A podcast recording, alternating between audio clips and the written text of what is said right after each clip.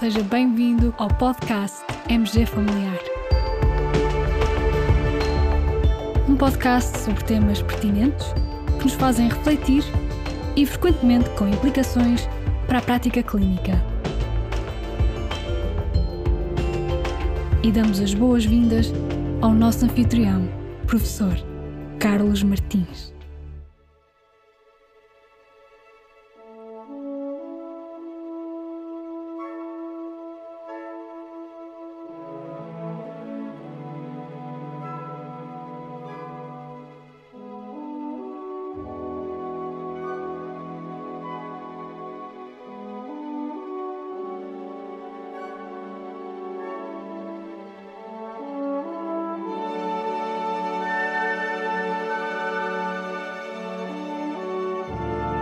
Caros colegas, no início deste novo ano tivemos a ideia de realizar um breve ponto de situação sobre a evidência científica disponível para a abordagem terapêutica da Covid-19 em contexto extra-hospitalar, ou seja, em contexto da medicina geral e familiar.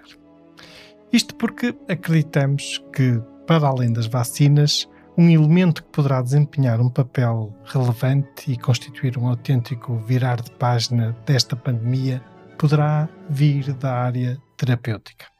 Ou seja, se dispusermos de tratamento que, sendo instituído na fase inicial da doença, possa resultar na cura e conseguir evitar o internamento hospitalar e a morte, então, teríamos aí uma estratégia que seria fundamental para resolver esta pandemia.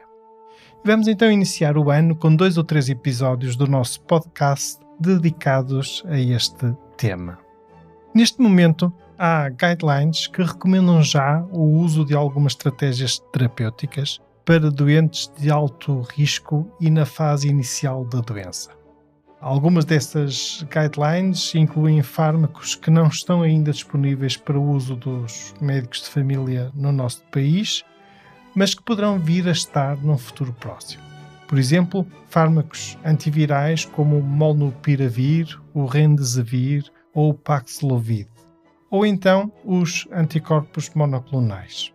Mas hoje vamos falar de um ensaio clínico que avaliou a eficácia de um fármaco que está disponível para todos nós, médicos de família, a exercer em Portugal, a fluvoxamina.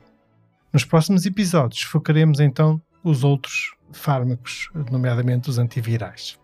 Sobre a fluvoxamina, a fluvoxamina é um inibidor seletivo de recaptação da serotonina, usado para tratamento da depressão e perturbação obsessiva compulsiva.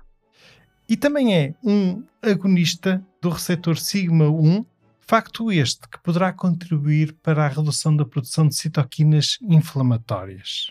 A ideia de que a fluvoxamina poderá ser útil no tratamento da Covid-19 surgiu quando, num estudo observacional, se verificou uma associação significativa entre o uso de antidepressivos e a redução do risco de intubação ou morte em doentes com Covid-19. Depois disso, num ensaio clínico randomizado de reduzida dimensão, verificou-se que doentes com Covid-19 sintomático em ambulatório, quando tratados com fluvoxamina, em comparação com placebo, tiveram uma probabilidade menor de deterioração clínica ao longo de 15 dias. Com base em tudo isto e nestes dados, uma equipa de investigadores desenhou um ensaio clínico randomizado, duplamente cego, com uma dimensão já considerável. Só para terem uma ideia, envolveu instituições de saúde de 11 cidades brasileiras e é um estudo que faz parte do chamado Together Trial. Neste estudo, 741 pacientes foram alocados para receber 100 mg de fluvoxamina duas vezes por dia durante 10 dias. E 756 pacientes foram alocados para receber um placebo, duas vezes por dia, durante 10 dias. Os doentes foram seguidos durante 28 dias e a Comissão de Monitorização e Segurança acabou por interromper o ensaio clínico por se verificar a superioridade de um dos braços do estudo. O outcome, ou marcador principal, as hospitalizações, ocorreram em 11% dos doentes tratados com fluvoxamina, em comparação com 16% dos doentes a fazer placebo, correspondendo isto a um número necessário para tratar um NNT de 20. Ora, com base nestes dados, este estudo e este resultado parece ser francamente positivo. Contudo, como sabem, em investigação e em medicina as coisas não são simples e nem são apenas branco e preto. Por exemplo, a adesão terapêutica neste estudo deixou algo a desejar. Por protocolo, os investigadores consideraram como uma boa adesão terapêutica se o doente reportasse ter tomado 80% das tomas do medicamento durante os 10 dias. E apenas 74% dos doentes do grupo da fluvoxamina atingiram esse patamar de adesão terapêutica. Se se comparar a mortalidade entre os doentes que atingiram esse patamar de adesão terapêutica, a mortalidade por Covid e o grupo placebo, aí observa-se também uma redução da mortalidade. Mas se se fizer uma análise envolvendo todos os doentes no grupo fluvoxamina, mesmo os de baixa adesão, naquilo que se chama uma análise por intenção de tratar, então aí não se observa uma diferença significativa entre o grupo de tratamento e o grupo controle.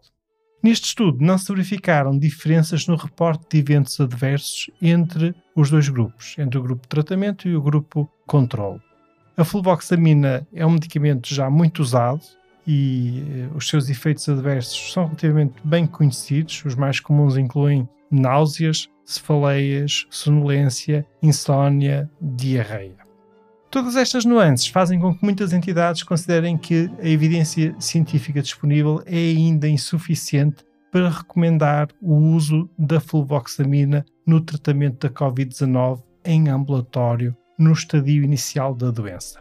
Contudo, à semelhança do que se passa com a budesonida inalada e que focamos nos episódios 51 e 53 deste nosso podcast, e com base nos resultados deste ensaio clínico, em doentes de alto risco, por exemplo, obesos, pessoas com doenças crónicas, sobretudo se não vacinados, poderá fazer todo sentido implementar este tratamento até que outros mais eficazes estejam à disposição dos médicos de família e doentes nacionais. E recordo que aqui foi avaliado o uso de fluvoxamina 100 mg duas vezes por dia durante 10 dias.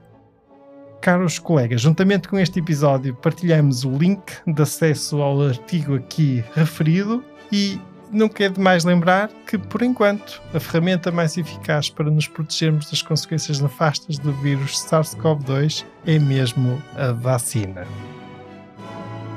Grato por terem ouvido este episódio, deixo-vos um abraço especial com os desejos de um ano novo muito feliz. Até ao próximo episódio.